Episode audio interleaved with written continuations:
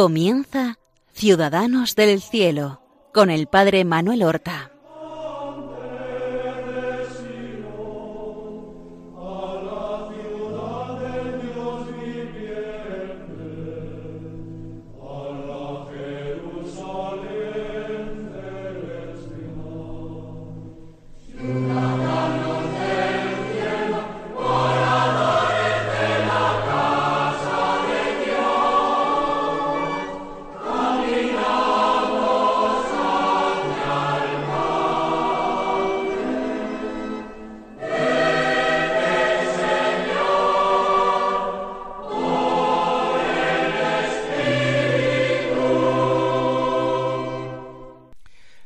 Buenos días, queridos amigos.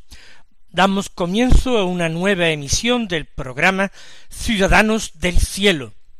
Queremos acercarnos a nuestros hermanos los santos para aprender de ellos, aprender de sus vidas, imitar sus virtudes, asemejarnos cada vez más a Cristo, que es nuestro verdadero y único modelo. Llevamos un par de programas hablando de un santo medieval, lejos de nosotros en el tiempo, quizás también lejos de nosotros en el estilo de vida, porque fue un eremita, un ermitaño, alguien que sintió la llamada fuerte del desierto, la llamada fuerte de la soledad. Estamos hablando de San Bruno, podríamos llamarle San Bruno de Colonia, porque esa ciudad de Alemania parece que fue su patria. El fundador de los cartujos, y la palabra cartuja es una traducción al español del original chartreuse en francés, que no tiene ningún significado particular y que designa un lugar muy concreto en la región del Delfinado, cerca de los Alpes, cerca del río Iser, entre montañas pobladas de densos bosques.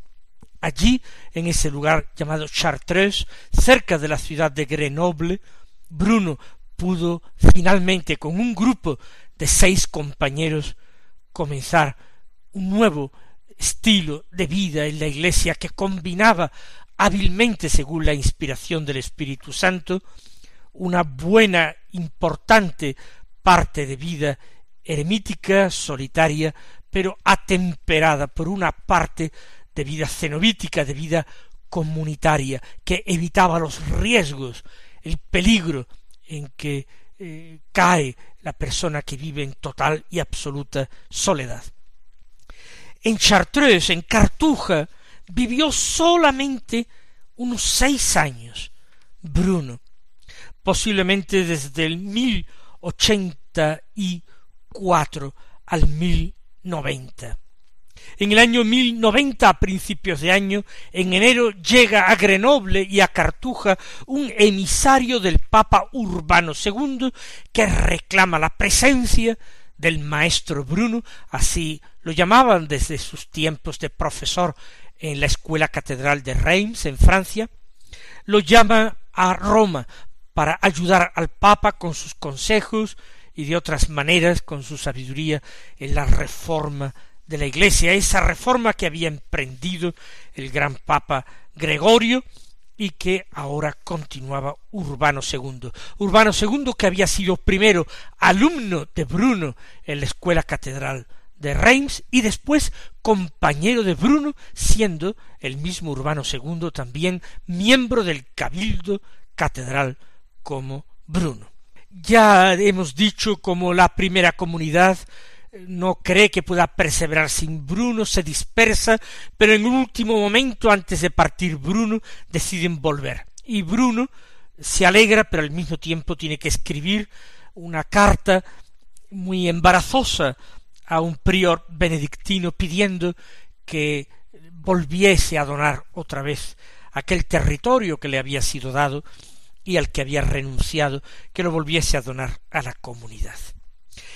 Bruno deja como prior al monje Landuino, a quien considera más capaz compañero de primera hora que lo había seguido a Seichefontaine, a aquel lugar cerca de Cister, donde eh, Bruno había comenzado su vida eh, religiosa en soledad.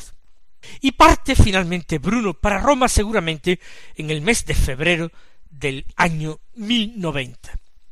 Probablemente fue acompañado de otro monje. No es totalmente seguro, pero hay muchos indicios, como vamos a decir, que lo acompañó un tal Guillermo de Saint Chafre, que era el abad de otro monasterio. Lo cierto es que seguramente llegan en el mes de marzo a Roma y ya el 1 de abril hay un privilegio que es otorgado a aquel monasterio de Guillermo de Saint Chaf, concediendo lo que Guillermo pedía, posiblemente había llegado en marzo, y el 1 de abril ya tenía alcanzado este privilegio. Más aún, en el mes de abril también hay un escrito papal en que se concede un privilegio amplio con derechos y prerrogativas que pedía la Iglesia de Grenoble. También del 1 de abril. Todo esto nos hace sospechar que tanto Bruno como Guillermo de Saint-Chaf han sido aprovechados también por el obispo Hugo de Grenoble para ser sus enviados al Papa en otros asuntos, como embajadores para resolver asuntos en Roma. ¿Para qué quería el Papa a Bruno en Roma. Bruno iría con el corazón angustiado, la tristeza de después de aquellos seis años haber tenido que dejar Chartres, quizás el deseo de pedirle al Papa que cuanto antes le dejara regresar, pero también el temor de que el Papa fuera a hacerlo obispo o cardenal, como había hecho con tantos monjes buenos de los que se había rodeado en Roma. ¿Cuáles serían los designios del Papa. El Papa estaba enfrentado con el emperador, no solamente con el emperador de Alemania, con Enrique IV, sino con un antipapa que el emperador había fomentado y había azuzado contra Urbano II. El Papa se tiene que refugiar fuera de Roma al ser perseguido. En Toscana está una condesa, la condesa Matilde, fiel al Papa, totalmente fiel al Papa. Al sur de la península italiana están los normandos, normandos que habían desembarcado allí y habían fundado un reino. También eran totalmente leales al Papa. Allí se había retirado al Papa. Al sur, allí estaría tres años el Papa. Allí lo encontró Bruno, al sur de Italia, refugiado bajo eh, el poder de esos príncipes normandos. Pero el Papa pronto, afortunadamente, vuelve a Roma. Y Bruno tiene que ir con el Papa a la corte romana. Él que había vivido en aquella deliciosa soledad se tiene que enfrentar al bullicio de la corte romana y a las intrigas, todo hay que decirle, de la corte, porque la corte no era sólo el Papa, no solamente algunos cardenales curiales, sino un gran número de nobles romanos que interferían también en los asuntos de la Iglesia. Quizás el Papa le ofreció el arzobispado de Reggio, en Calabria, al sur de Italia, y con toda certeza Bruno suplicaría que le fuese ahorrado aquello. A Bruno tuvo que serle muy difícil la adaptación a la corte romana, y más en aquel clima de guerra, de cisma con un antipapa, en aquella dificultad. Él había sufrido ya lo suyo en Reims, había tenido que vivir el destierro. ¿Se acuerdan en casa de Adam, aquel eh, hombre amigo que lo había acogido y en cuya casa, junto a Fulcuyo y a Raúl el Verde, habían hecho promesa y voto de retirarse a la vida eremítica al desierto. Seguramente después de que el Papa lo hubiera utilizado para algunos encargos después de haberle dado algunos consejos pedidos por el Papa, seguramente él le abrió su corazón. Había suficiente confianza con Urbano II, su antiguo compañero, y le pediría volver al desierto de la Cartuja. Urbano reconocería la honradez de la petición de Bruno, querría retenerlo con el arzobispado de Reggio, quizás allí habría más tranquilidad, la protección de los príncipes normandos, lo alejaría de los peligros del antipapa, del emperador y al mismo tiempo de las intrigas romanas, pero Bruno no quería gobernar una diócesis. Todavía el papa hizo un último intento ante el cual Bruno hubo de ceder concederle vivir en el desierto, en un lugar tranquilo, pero en la península italiana, para poder echar mano de él si la situación cambiaba y eran necesarios sus consejos. Le pidió entonces a Bruno que quedara en Italia y le ofreció en el sur de Italia, en Calabria, el vivir en un desierto llamado La Torre, al amparo de esta nobleza normanda y que ayer, allí pudiera vivir aquella vocación eremítica. Y Bruno lo aceptó. Empieza la última parte de la vida de Bruno, que vivió ya para siempre en la torre hasta su muerte y que allí fue sepultado. En Chartreuse, en Francia, en Cartuja, vivió seis años. En la torre, en Calabria, todavía vivió Bruno once años. Desde el año mil noventa, seguramente más hacia finales del mil noventa, hasta el mil ciento uno, que es la fecha de su santa muerte. Seguramente pronto encontró compañeros con quienes vivir en aquella soledad. Tal vez hubiera alguno que lo hubiera acompañado desde Grenoble. No lo sabemos, no fue ninguno de los seis, pero quién sabe si alguno posterior, que viendo cómo la comunidad se dispersaba, prefirió seguir a Bruno e Italia. Quizás otros que encontró allí, algunos hombres buenos, quizás normandos, que se le unieron un tal Lanuino, no confundir con Landuino, uno de los primeros que había quedado como prior de Chartres. Es otro que se llama Lanuino, que fue de los primeros en seguirle. Allí Bruno lleva a cabo su ideal, vive en la veneración de muchos de aquellos señores normandos que lo tienen por un verdadero santo en vida. Continuamente le están pidiendo que salga de su soledad y él se resiste y persevera en ella. Ciertamente no se conocen ya detalles de esta vida de Bruno en Calabria, la vida de un solitario que además no quería hacerse notar.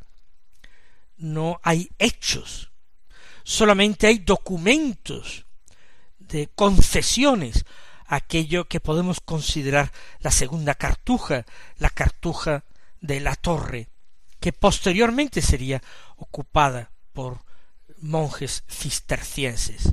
Hay otras explicaciones de por qué se retiró allí aquel desierto de la torre. Algunos dicen que es que el Papa le confió una misión junto a los príncipes normandos y que por eso fue allí y que por eso terminó instalándose allí. Otra leyenda habla de una cacería del conde Rogerio normando que encontró en lo más espeso del bosque a Bruno en oración altísimo y quedó tan impresionado que eh, le ofreció y le cedió y le donó tierras para que se quedase a vivir allí. Lo cierto es que pronto Bruno se ve rodeado también de compañeros. Tal vez entre los primeros compañeros pudo haber algún monje oriental, griego, que vivían en aquella zona, quizás practicando vida eremítica, quizás aquellos solitarios se sintiesen atraídos por la santidad de Bruno. Lo cierto es que Chartreuse, eh, cerca de Grenoble, en Francia, estaba más apartado del mundanal ruido, era de difícil acceso, además entre montañas y bosques espesísimos, mientras que la torre no tenía las mismas defensas naturales. En una carta que escribe Bruno a aquel antiguo compañero Raúl el Verde, a quien conmine que eh, abrace finalmente la vida monástica solitaria, puesto que siendo joven junto con el mismo Bruno había hecho voto de hacerlo, y Bruno temía por la salvación de su alma si incumplía el voto, en esa carta Bruno se presenta diciendo vivo en un desierto de Calabria, bastante alejado de todo poblado, bastante alejado. No dice que fuera una soledad inaccesible, como era el caso de Chartres. También afirma en esta carta a Raúl el Verde que él vive con sus hermanos en religión, algunos de los cuales, afirma, son muy doctos. Es decir, hay personas de estudios, personas cultivadas. Aunque se trata de una carta larga que nosotros no podemos leer aquí, no me resisto a leerles algunos pasajes porque son bellísimos. Él dice Vivo en un desierto de Calabria bastante alejado por todas partes de todo poblado, y conmigo viven otros hermanos religiosos, muy doctos algunos, que como centinelas divinos esperan la llegada del Señor para abrirle apenas llame.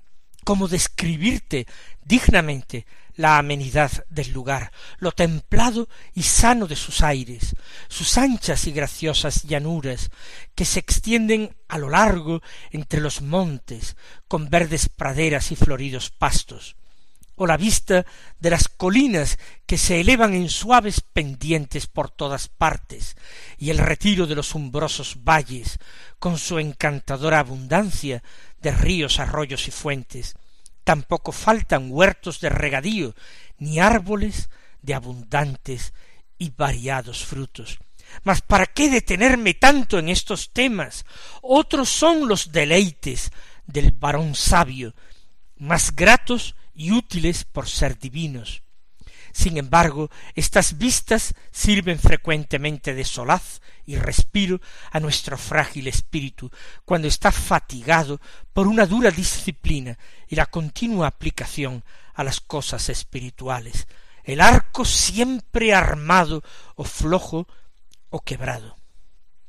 Cuánta utilidad y gozo divino traen consigo la soledad y el silencio del desierto a quien los ame. Eso sólo lo conocen quienes lo han experimentado.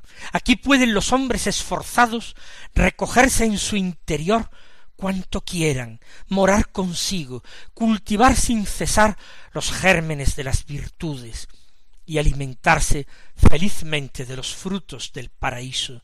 Aquí se adquiere aquel ojo limpio cuya serena mirada hiere de amores al esposo, y cuya limpieza y puridad, y puridad permite ver a Dios. Aquí se vive un ocio activo, se reposa en una sosegada actividad.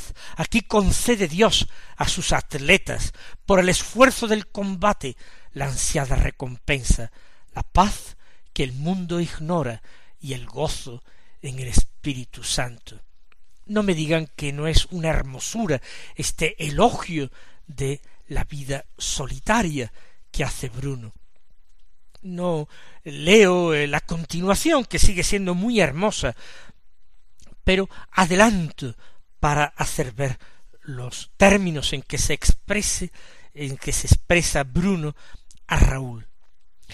Harto conocida es para tu prudencia esta frase quien ama el mundo y a las cosas mundanas, placeres de la carne, concupiscencia de los ojos y ambición, ese no está poseído del amor del Padre. Y esta otra, el que quiere ser amigo del mundo se constituye en enemigo de Dios. Puede haber mayor iniquidad, mayor insensatez y locura, cosa más perniciosa y desgraciada que el pretender crearse enemistades con aquel cuyo poder es irresistible y cuya justa venganza nadie puede evitar? ¿Es que somos más fuertes que él?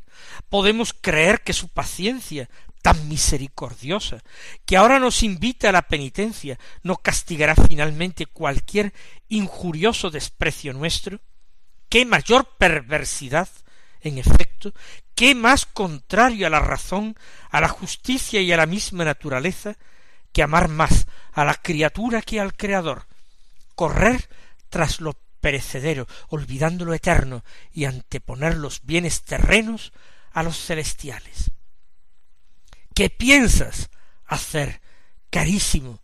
¿Qué otra salida te queda sino seguir los consejos divinos y creer a la verdad que nunca engaña? Pues bien, ella nos da este consejo venid a mí, todos los que sufrís y estáis cargados, que yo os aliviaré.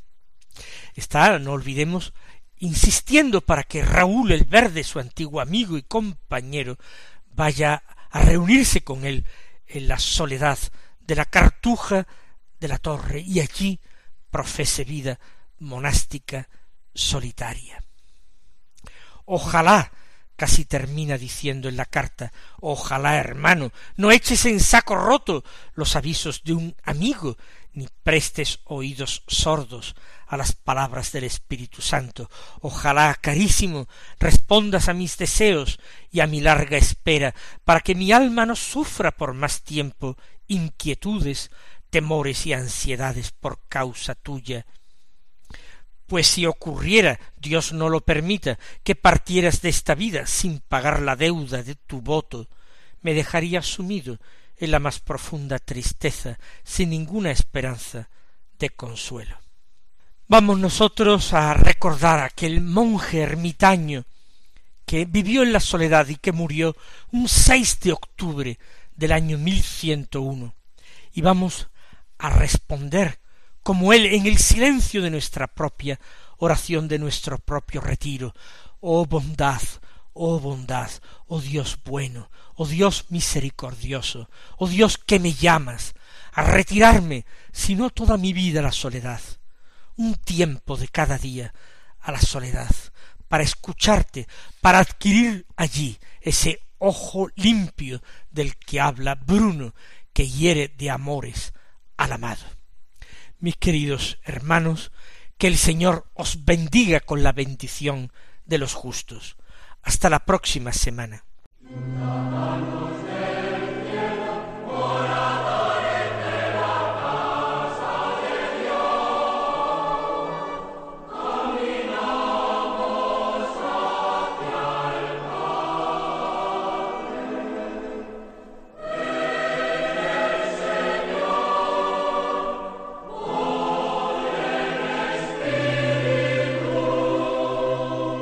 Han escuchado en Radio María Ciudadanos del Cielo con el Padre Manuel Horta.